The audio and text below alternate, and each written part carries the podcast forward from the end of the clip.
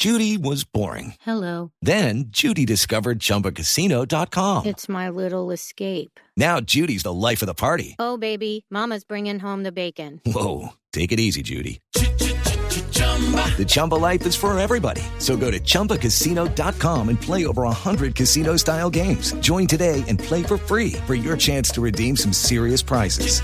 chumba ChumbaCasino.com. No purchase necessary. Void where prohibited by law. 18 plus terms and conditions apply. See website for details. Y por eso es noticia hoy la principal empresa de Colombia, Ecopetrol. Su presidente, Felipe Bayón, nos atiende a esta hora. Doctor Bayón, buenos días. Ricardo, muy buenos días para usted y para la mesa de trabajo. Felicitaciones. Muchas gracias. Yo creo que es un reconocimiento a los trabajadores y a los colaboradores de Ecopetrol que hacen esto posible. Ustedes lograron tener varios elementos eh, en el mismo punto para lograr estos resultados.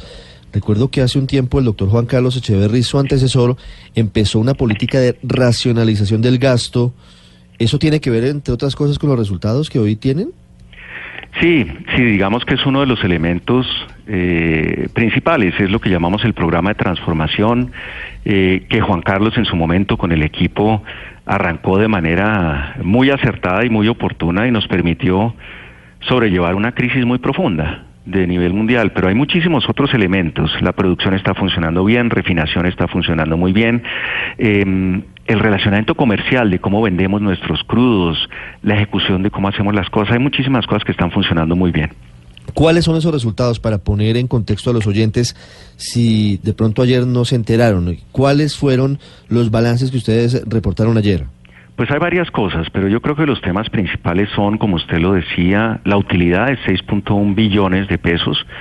Comparémoslo con la misma utilidad de hace un año, o sea, los primeros seis meses del 2017 fue 2.2 billones, crecimiento del 180%.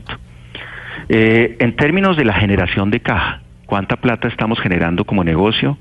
15.8 billones de pesos. Y, hay una medida, el margen evita, eh, que es del 51% para el trimestre, el 50% para el semestre, que es la, el récord histórico. En términos de producción, que usted lo mencionaba, el segundo trimestre estuvimos en 721 mil barriles por día contra 701 mil del primer trimestre. Un crecimiento pues, de 20 mil barriles importante y nos lleva en una senda eh, para seguir en este segundo semestre consolidando el crecimiento. Tenemos más equipos de perforación, tenemos más pozos de desarrollo, estamos haciendo pozos exploratorios. La refinación funcionó muy bien. Refinación el año pasado, en los primeros seis meses, en promedio tuvo 339 mil barriles por día, o sea, en Barranca la carga, lo que llamamos la carga de las refinerías, en Barranca Bermeja y en Cartagena, estos primeros seis meses 374 mil.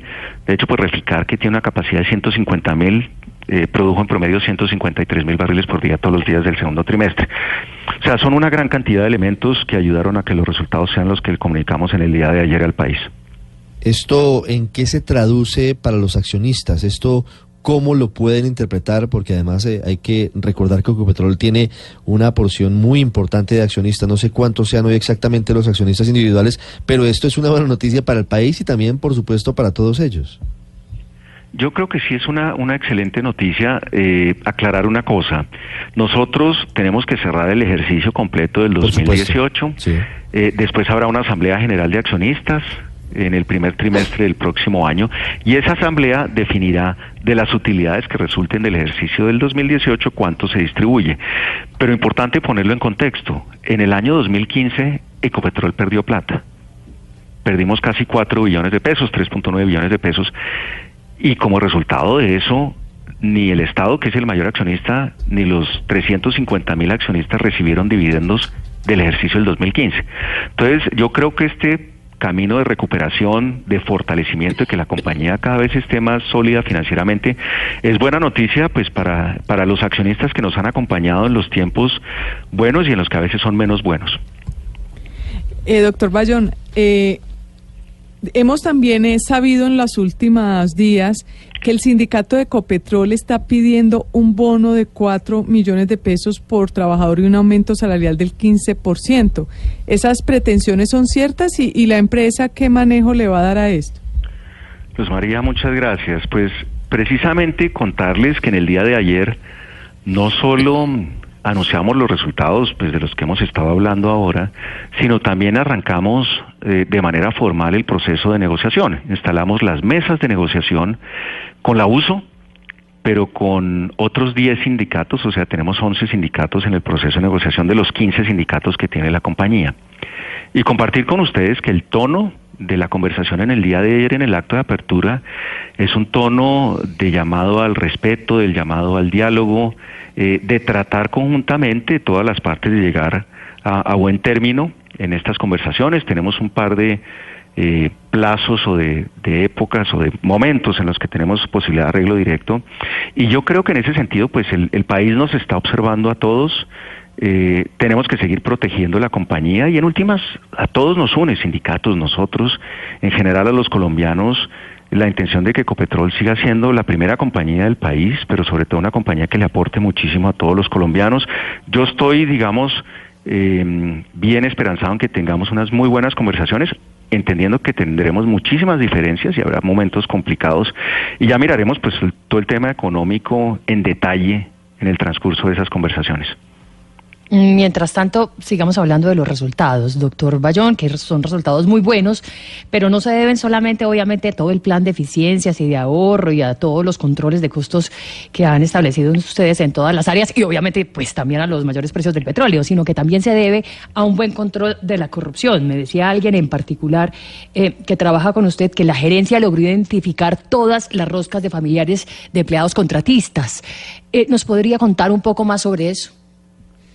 Paola, gracias. Pues yo creo que eh, primero efectivamente hay un montón de, elementos que nos ayudan, el precio, las eficiencias, en últimas el compromiso de la gente de Ecopetrol, pero yo sí pues aprovecho la oportunidad para decir nosotros tenemos una política de comportamiento, un código de ética eh, que es absolutamente claro. Nosotros tenemos cero tolerancia con temas como los conflictos de interés y nuevamente el problema del conflicto de interés no es que exista o no, sino que uno no lo denuncie y uno no diga, oiga, yo tengo un conflicto, yo no puedo actuar en X o Y circunstancia.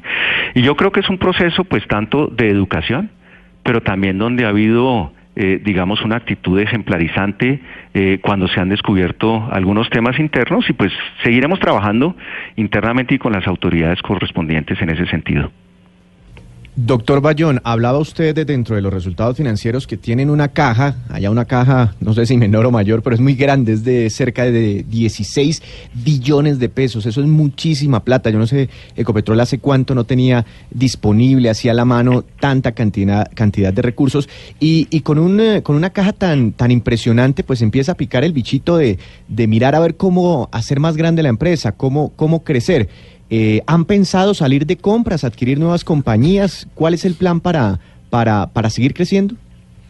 Víctor, gracias. Pues efectivamente, uno, eh, es una demostración, creemos nosotros, de la solidez financiera de la compañía. O sea, estamos operando de manera eficiente, cumpliendo los estándares y de manera segura. Eso lo vamos a seguir haciendo, o sea, vamos a seguir generando caja. ¿Qué tenemos que hacer? Cubrir nuestras obligaciones en términos de inversiones, en términos de, los costos de operación, en términos de los impuestos y en términos de las otras cosas que hacemos. Sí, efectivamente hemos, eh, estamos mirando de manera muy juiciosa oportunidades de crecimiento inorgánico, o sea, hacer adquisiciones por fuera de la compañía. Hemos mirado Colombia, nosotros hemos dicho que Ecopetrol, que ya tiene presencia en Estados Unidos, México y Brasil en particular y en el Perú, pues va a mirar el continente, hay muchísimas zonas muy interesantes donde hay un potencial de reservas importante, pero también donde tenemos eh, una grandísima oportunidad y es la de aprender, que nuestros técnicos aprendan de actividades, por ejemplo, en el offshore. Nosotros no tenemos operaciones offshore con excepción de la producción de gas en La Guajira que hacemos con Chevron, pues tenemos muchísimas cosas para aprender y efectivamente esa caja permite seguir siendo muy responsables desde el punto de vista financiero, pero nos da opcionalidad para hacer posibles adquisiciones. ¿Y tienen alguna ya vista, alguna en particular que hoy les llame la atención o que ya haya sido aprobada por la Junta?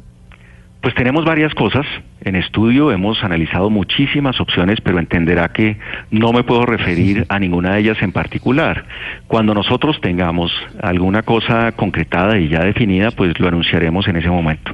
Sí, hablando sobre otros asuntos vinculados obviamente con Ecopetrol, doctor Bayón, quisiera preguntarle acerca de las reservas petroleras que hoy tiene Colombia. ¿Para cuánto tiempo, para cuántos años tenemos hoy barriles de crudo que permitan eh, ser autosostenible la, la producción? O sea, desde el punto de vista de seguridad energética del país, pensemos el país tiene que seguir creciendo, queremos conectarnos más, tenemos eh, la intención de tener cada vez mejor infraestructura, vías, aviones y demás. Nosotros tenemos que seguir eh, proveyendo la materia prima, el crudo y el, y el gas, pero el crudo en particular. Las refinerías están funcionando muy bien. El año pasado, en promedio, los primeros seis meses, refinamos o procesamos en las refinerías Barranca y Cartagena 339 mil barriles por día. Este primer semestre, 374 mil barriles. O sea, eso quiere decir que Barranca está cargando muchísimo más, más crudo y Reficar también. ¿Qué tenemos que hacer hacia adelante? Seguir reemplazando cada año que nosotros operemos como mínimo el 100%. Eso quiere decir que si yo tomo un inventario de crudo, ese año lo tengo que reponer al 100%. El año pasado lo hicimos en el 126%. De hecho, arrancamos el año pasado con 6.8 años entre crudo y gas si no hubiéramos hecho nada, terminaríamos en 5.8 años de reservas, acabamos en 7.1 años de reservas. Lo vamos a seguir haciendo y la intención, hay un trabajo muy fuerte para seguir manteniendo las reservas del país. También importante compartir con ustedes que queremos seguir protegiendo lo que tenemos, la producción de crudo, queremos producir más gas. El gas es ambientalmente amigable, hoy hay 9 millones de usuarios eh, que lo utilizan todos los días, prácticamente todos los usuarios, los, los núcleos familiares en el país, pero estamos metidos en el negocio de etanol, estamos metidos en biodiesel, estamos mirando, por ejemplo, todo el tema de generación con eh, celdas fotovoltaicas de energía solar para nuestras propias operaciones, creamos una compañía de energía recientemente, entonces estamos también pensando en diversificar hacia adelante y, y seguir evolucionando. Claro. Lo que le entiendo entonces, doctor Bayón, es que hoy hay crudo para siete años. Hoy hay combinado, combinado tenemos siete años, el crudo está entre cinco y seis años, Mm. eh, pero nosotros pues la intención que tenemos es seguir encontrando reservas adicionales para tener para tener crudo y tenemos hay muy buena prospectividad en el país. Estamos haciendo actividad intensa de exploración, queremos hacer más y, creo que hay, no solo desde el punto de vista de exploración, pensemos que cada vez le sacamos más a nuestros campos, el tema de recuperación adicional de lo que ya conocemos es fundamental. Estamos hablando de Rubiales, estamos hablando de Castilla, de Chichimene, de La Cira, de esos campos, em- campos emble- emblemáticos donde necesitamos eh, sacarle muchas más reservas a lo que ya tenemos. Eh, doctor Bayón, ¿y en el horizonte algún nuevo descubrimiento, algún gran hallazgo como los que históricamente ha tenido Colombia que nos puedan dar optimismo sobre el futuro? Pues este año nosotros tenemos en particular un plan de 12 pozos exploratorios. Estamos trabajando con los equipos técnicos para hacer más de 12 pozos. Estamos mirando algunas zonas del país donde creemos hay una muy buena prospectividad, pero eh, en su momento haremos los anuncios del caso, pero sí estamos trabajando intensamente. Personalmente sí creo que hay zonas donde, por ejemplo, el, Putumayo, donde nosotros creo que tenemos un potencial muy grande. Si vemos lo que sucede en Ecuador, nosotros producimos la décima parte de lo que ellos producen. Tenemos una, unas posibilidades en Putumayo, en algunas otras zonas, que de alguna manera eh, seguiremos trabajando. Sí, pero ¿hay alguno de los sitios, algún pozo que tengan ustedes listo y que pudiera ser una buena noticia en las próximas semanas o en los próximos meses para el país? Caso Pues, Prusiana o ejemplo como como esos como esos sitios Pues yo creo que hay varias cosas. Eh, uno, seguiremos perforando nuestros procesos exploratorios. En la medida que las noticias van saliendo, las comunicaremos. Compartir con ustedes un caso particular, eh, y es el de Infantas Oriente, en el Magdalena Medio. El campo La Cira Infantas es el campo donde arrancó la actividad de exploración y producción hace 100 años. Este año estamos celebrando los primeros 100 años de la industria. Infantas Oriente, que es un campo pegado a la Cira Infantas, eh, hicimos una actividad con nuestros socios recientemente, descubrimos eh, un campo nuevo ahí en Infantas Oriente este año y ya nos estamos moviendo a desarrollo. O sea, esa es una excelente noticia. Ahí tenemos un potencial muy interesante. O sea, sí hay cosas que están pasando todos los días y, pues cuando tengamos resultados, eh, resultados nuevos los estaremos comunicando eh, a través de ustedes, pues a todos los colombianos. Pero son positos, ¿o no, doctor Bayón? Es decir, no hay ningún gran hallazgo, retomando la pregunta de Ricardo, como Cusiana, como Cupiagua o como Caño Limón.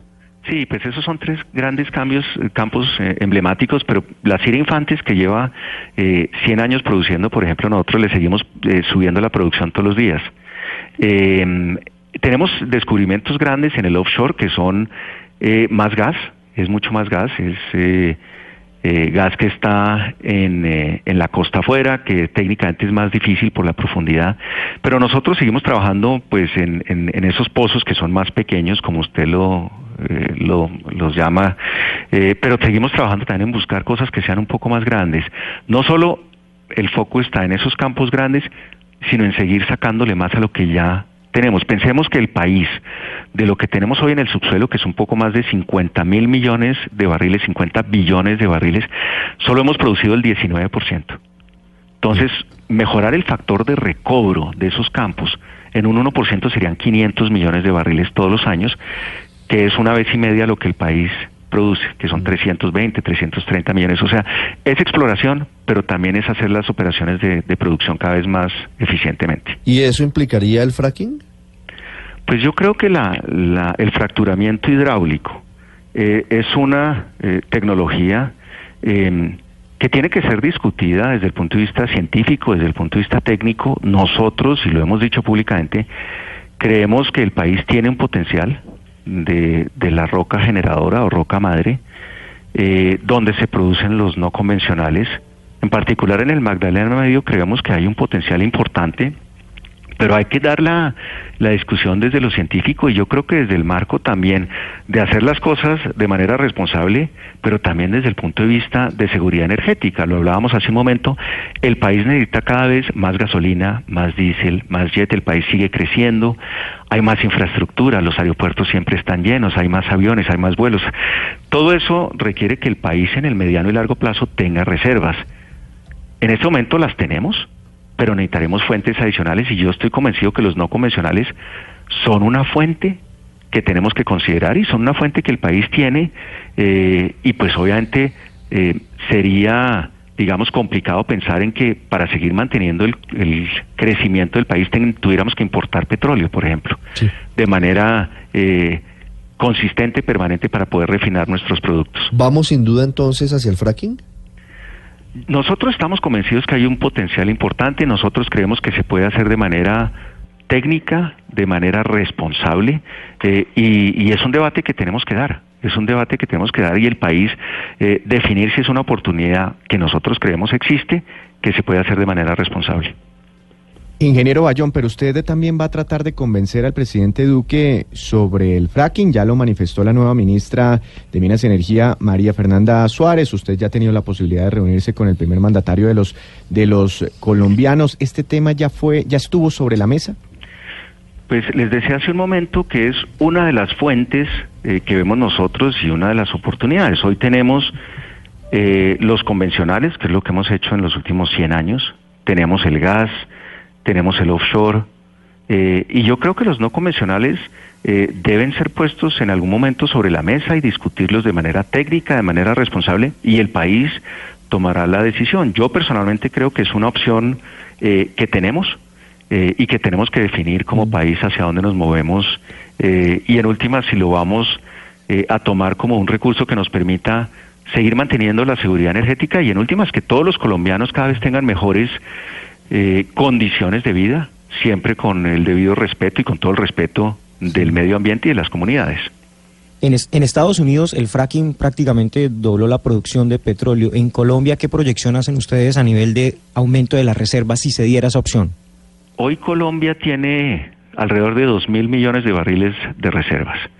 Nosotros creemos que en el Magdalena Medio hay entre 2 mil y 7 mil millones eso nos podría llevar a duplicar o triplicar o pues un poco más las reservas de crudo.